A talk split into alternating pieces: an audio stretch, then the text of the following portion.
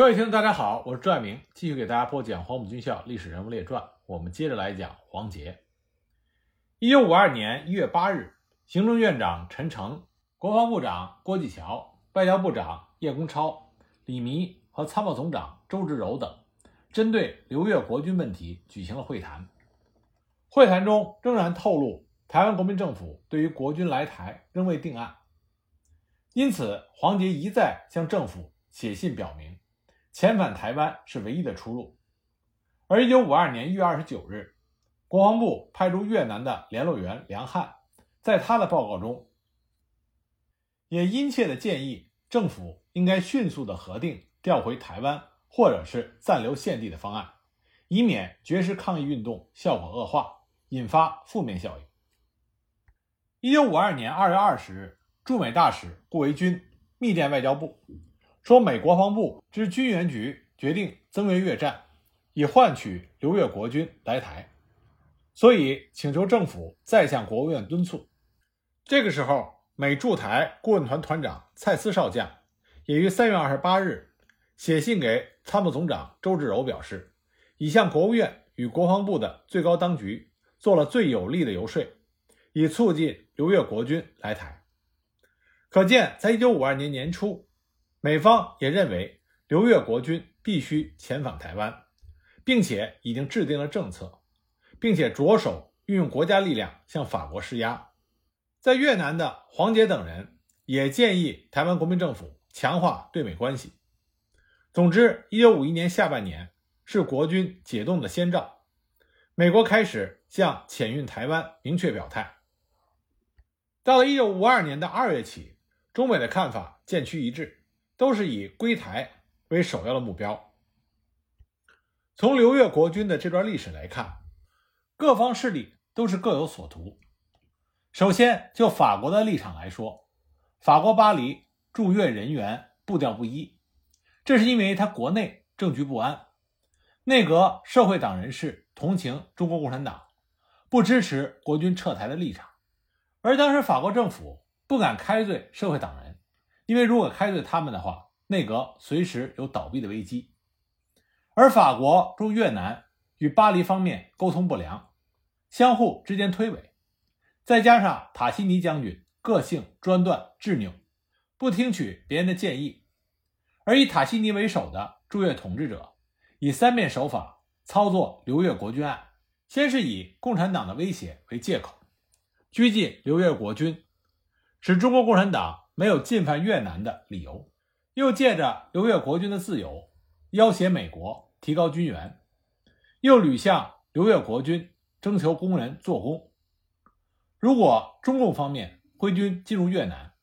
美国曾经应允要武装国军，抵御中国共产党，这可以说一举数得。所以从法国人这边来说，他们并不希望急于将刘越国军遣返回台湾。那我们再来看美国，对于美国来说，当朝鲜战争爆发之后，美国希望以英国和法国的能力去稳定东南亚局势。然而，英国受制于缅甸、马来西亚这些国内共产党的问题，而越南的形势越来越紧张，法国人败相显露，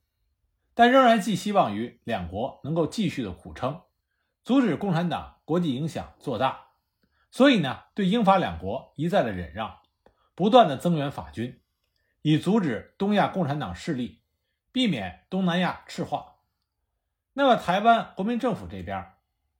国民政府的外交政策固步自封，固守传统的策略，不愿意因为留越日军遣台的问题开罪法国，也不愿意承认任何的在越政权，从而避免介入越南的事务。该批国军在进入越南之初。简单的以为可以假到越南转回台湾，结果没想到一旦进入了越南，就卷入了强权外交的漩涡。而国民政府并没有考虑，因为内战的失败实力渐失，而外交策略应该采取更为弹性的手法，一味的依附于美国，这就使得立场丧失。而美国不明确表态，也不积极作为，这就使得刘越日军的前途未卜。而台湾国民政府的另外一个考虑就是，刘越国军运台的费用耗费颇高，而且来台之后生活给养也是不菲，这对于当时国民政府的财政开支，无疑将会是沉重的负担。当刘越国军策动绝食抗议运动之后，间接迫使台湾国民政府对法国采取了比较强硬的立场，控诉其不人道的措施，指责法方派军弹压、威吓我外交人员等行为。尽管如此，但是因为国民政府的国力渐失，法国仍然是以不变应万变的心态拖着处理刘越国军的问题。一九五二年年初，身患重病的塔西尼将军开刀不治，于一月十一日离开了人世。这个消息对于刘越国军来说，不斥为天来佳音，阻挠赴台的最大障碍终于消失。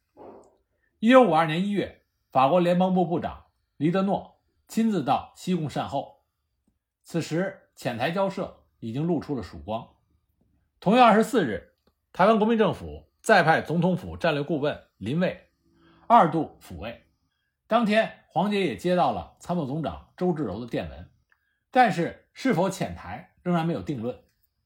之后，黄杰再获总统府战略顾问林蔚的私信，暗示政府内部。仍然没有达到潜台的共识，也无意将刘越国军遣返台湾。之后呢，参谋总长周至柔致驻西贡总领事尹凤藻的电文中，也显露出消极的态度。一九五二年的初春，突然传来法国联邦部长黎杜诺将于元月二十五日来西贡探视，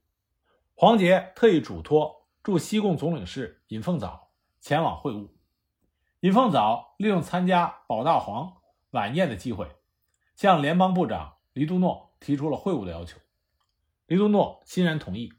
并且敲定二十二日与新任远东军总司令萨兰将军以及军事顾问瓦鲁伊将军先行会谈，二十五日再与黎都诺部长会晤。二十二日，尹凤藻依约与法军将领先行会谈。当天，萨兰将军就表示。刘越国军案将仔细的研究对策。午后，在与瓦鲁伊将军的会谈中，瓦鲁伊也明确表示，将中国军队遣运回台不至于会引起中国共产党的注意。如果中共方面有意入侵，随时都有借口，主张尽快的处理刘越国军案。这个会谈的结果正符合刘越国军多年的期盼。次日，驻西贡总领事尹凤藻。与黎都诺会谈，黎都诺随即表明，这三万多名国军战士的自由不能够再拖下去了，应该寻求一条遣送到台湾的道路，这才是两全之策。一九五二年初，中法双方确立了遣台原则之后，随即就进行遣返技术的讨论，如何遣送，由谁负责遣送作业，交通工具由谁来派出，这些就成了双方争议的焦点。法国主张交由国际组织处理遣返问题，但是台湾国民政府坚持直接交涉。然法国主张交国际机构，是因为他国内国会的专权，要规避国内的政治责任。但台湾国民政府不同意这个看法，认为交给国际机构处理，不仅干扰遣返的因素颇多，而且旷日费时。因此，外交部要求驻西贡总领事尹凤藻设法打消法国。提交国际机构的念头。随着黎都诺返回法国，这个交涉的重心再次回到了巴黎，所以呢，就命令驻法代办段茂兰继续交涉。同时，国防部也致函给美军顾问团代理团长魏雷将军，希望美国能够阻止法国将这个事情提交给国际机构处理。一九五二年六月二十四日，驻法代办段茂兰急电外交部表示。法国联邦部长黎都诺在美国访问时，向美国国务院远东事务助理国务卿埃里森表示，法国愿意放弃交由国际机构办理的主张，直接由两国磋商解决，并请红十字会越南分会负责办理遣返作业。一九五二年三月十五日，金兰湾第三管训处的部队开始向富国岛集中。十一日，台湾国民政府再遣总统府战略顾问林蔚。第三次赶来慰问，由于中法关系日趋和缓，法方也主动提高了国军主副食的供给。每人每天的大米增为零点七五公斤，蔬菜零点三公斤，还增加了茶叶、烟丝、火柴、肥皂等消费品，生活水平比之前提高了不少。二十九日，总统府战略顾问林蔚致电给政府高层，报告中表明官兵高度来台的意愿，以及不愿意武装的心声，并且期盼政府尽早的做出遣返的决定。尽管法方已经同意遣送国军来台，但是台湾的国民政府仍然没有明确表态支持遣返。而参谋总长周至柔也于二十二日复电给林蔚，说已经将意见呈请给总统定夺。一九五二年四月初，法国政府发布驻越的人事命令，联邦部长黎都诺兼任越南行政长官，而萨兰将军。正式任命为远东军总司令。同年六月，得知法国联邦部长黎都诺又将访美，驻美大使顾维钧特别会晤了美国远东事务助理国务卿埃里森，希望能够透过美方多加疏通。同月底，当黎都诺抵达华盛顿的时候，埃里森向其询问刘越国军的案情，黎都诺坦率的应允，三万多名中国部队将尽速的返回台湾。此时，黄杰也从法国驻越外交顾问欧福尔公使那里得知，法国已经办妥了方案，呈国会审议，将于两个星期后通知政府。十四日，法方也将内容照会驻法代办段茂兰。当台湾的国民政府收到法国的方案之后，就向法方提出了六点质询，双方就轮运作业与认知仍然有分歧。同年七月到九月间。获得了进展。七月七日，驻法代办段茂兰再致电给外交部，表示法方已经确立了分期遣送的原则，而法国驻台湾代办也于十四日召回了外交部，法国将询问官兵自愿去留的决定。国防部各厅、总政治作战部开始为日后的遣返作业预做规划，定名为“赴台计划”。至此。刘越国军遣返来台的立场，台湾国民政府内部意见终于一致，就等着蒋介石拍板定案而已。十月十五日，黄杰奉命回台，参加了中国国民党第七次全国代表大会。期间，他为了刘越国军来台一事四处奔走，除先后参加了两次国防部刘越国军处理小组会议之外，并且亲自赶到中国银行，与当时的财政次长。陈庆余、中央发行局局长刁培然、副局长曹廷赞争取各项经费的拨付事宜，以疏解刘越国军治外的经费窘困的问题。同时呢，在台期间，黄杰也面见了蒋介石。蒋介石做出了四点指示，而这四点指示无不是围绕着反攻大陆。一九五二年十月十二日，黄杰自台湾返回西贡之后。持续与法国方面商讨遣送的问题，双方同意以卫生名义遣送，遣送人数暂定为五千人。一九五三年一月底，刘越国军的体制甄别已经顺利完成，可这个时候，南越政府的高层却不赞同国军返台。法国已经提出了遣返的具体计划，中法双方虽然在遣返人数上达到了共识。但对于遣返程序保密条款仍有分歧。四月十四日，法国再提交涉，国民政府嘱托驻美大使顾维钧透过美国国务院表明了四点意见。此时，遣返交涉陷入到焦灼。同年四月三十日，黄杰终于获得了消息，外交部声称法方无条件遣送国军来台，并且接受由台湾方面派遣军舰接运。法国方面能够短时间全盘接受台湾国民政府的遣返意见，这是美国国务院施压的结果。那美国国务院的做法是利用已经爆发的缅甸撤军案为筹码，希望台湾国民政府宣示自缅甸撤军的原则，并以刘越国军来台案作为交换。为此，蒋介石同意宣布李弥部队自缅甸撤军的原则，进而促成中美军事同盟的承诺。在一九五三年三月十九日，美国国务院国务卿杜勒斯远东助理国务卿埃里森与国民政府驻美大使顾维钧的会谈内容中就可以得知，当天会谈的时候，埃里森明确地表示，美方极度关心中国军队从印度支那，也就是越南撤出的问题。中国政府如果能够保证李弥部队从缅甸撤出，这将有助于美国说服法国同意把印度支那的中国军队遣送回国。埃里森如此的直言不讳，显见美国国务院在刘越国军案中的关键角色。就美国的立场而言，失去了越南，整个东南亚也将沦亡。三月十九日，美国务院助理国务卿埃里森提出了国军撤出缅甸的建议之后，同月二十六日获得了台湾国民政府的善意回应。外交部长叶公超急电驻美大使顾维钧，告知政府愿意接受美国国务院的建议。宣布李弥部队撤出缅甸的原则，而中美双方也顺利地建立了参谋长联席会议与协防机制。驻美大使顾维钧同时接获了政府选择留越国军遣返的消息。而四月二十七日，法国也无条件地接受了台湾国民政府之全部的遣台建议。在这个过程中，我们也看到刘越国军回台真正起决定作用还是美国。不过呢，有关刘越国军来台一事，顾维钧在他后来的回忆录里曾经揭露出一个既隐秘又关键的事实。他写道：，一九五三年五月，驻法代办段茂兰回台述职，在返回巴黎途经美国期间，曾经拜会了我。期间，我们谈论起有关软禁于印度支那的国军问题的时候，就表示刘越国军之所以长时间推依不决。表面上是惧怕中共反对，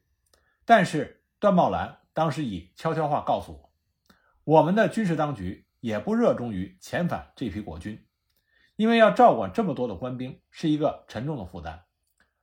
当时的行政院长陈诚在他的回忆录里也写下了这么一段话，他说：“刘缅国军的撤退与刘越国军的撤退有一个很大的不同点，后者的撤退是几经争取才实现的。”而前者的撤退，则是在外交压力之下不得已而为之的结果。所以说，黄杰所率领的刘越国军的命运，并没有掌握在他们自己的手中。网上有些朋友把黄杰和刘越国军的命运和李弥、刘缅国军的命运相比较，其实这是不合适的。因为黄杰所率领的刘越国军，他们面对的是美国、法国和台湾国民政府。三方博弈的局面，这和李弥的刘缅国军有很大的不同。从进入越南那一刻起，黄杰所率领的刘越国军，他们的命运和他们缴械不缴械已经没有太大的关系了。这也是在大时代变革中，个人命运只能随波逐流的一个最佳写照。一九五三年夏，由台湾国民政府派遣船只，于五月二十三日至六月二十二日。分七批接刘越国军返回台湾。当初随着黄杰进入越南的国军人数是三万两千四百五十七人。三年半之后，随着黄杰回到台湾的，一共有三万零八十七人。取得侨民身份、散居在越南、老挝、柬埔寨各地自由谋生的同胞约一千五百人。当时入粤的时候，黄杰对手下的官兵说。我把大家带进越南，我还要把大家带回台湾。他的这句承诺，过了三年半的时间，终于实现了。刘越国军以疲惫之师被解除了武装，寄留在异域三年半之后，仍然能够全尸而还。黄杰在他的回忆录里做了以下的总结，他说：“其中的原因在于，一有完整的组织，维系了团体的完整。”国军入粤之初，分驻蒙阳与莱姆法朗两个营区，当时单位多达数十，成分十分的复杂，生活环境又极其的恶劣，管理非常的困难。面对这样一个局面，在黄杰和其他高级军官的领导下，进行了彻底的整顿，部队进行了整编，形成了一个有机的整体，全部军民都纳入了组织，人人归队，管理比较容易。正是因为他们恢复了完整的军事组织和指挥系统，所以接踵而来的法国方面要求征集士兵到煤矿、橡胶园等地做工的事件，国军才能够始终把握住建制内的战斗人员绝不参加做工，做工人员只限于没有考取的队员和老百姓。正是因为他们坚持了这个原则，所以法国方面处心积虑想利用国军士兵的劳力开发煤矿和橡胶资源的企图没有能够得逞。这也使得刘越国军从部队建制来说没有被瓦解。那么有了完整和健全的组织架构，国军部队就发挥了勤劳刻苦的毅力。尽管他们后来居住的富国岛和金兰湾两地都是蛮荒之地，但在有效的组织之下，部队砍伐草木、除平地基、建立营舍。每一批到达富国岛的国军部队，两个星期就可以取材于山林。建成自己的营房，而且还建造了医院、仓库、码头、桥梁。后来，但凡是参观过富国岛营区的中外人士，都对于刘越国军在这个荒岛上所开辟的新天地无不感慨。第三点，虽然台湾国民政府对于刘越国军归台一度十分的暧昧，但是台湾国民政府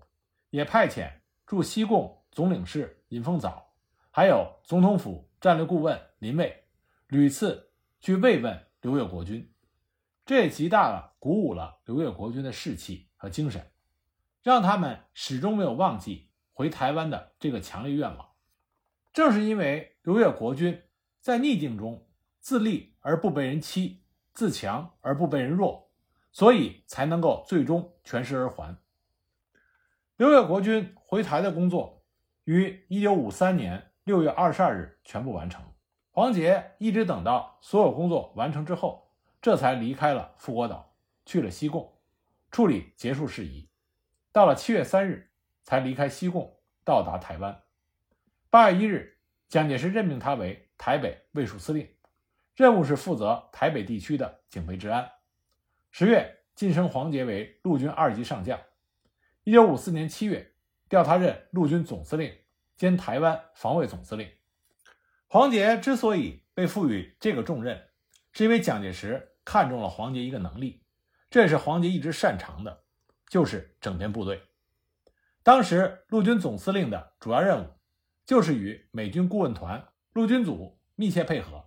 有效的运用美方的军援装备物资，重新整建陆军体制，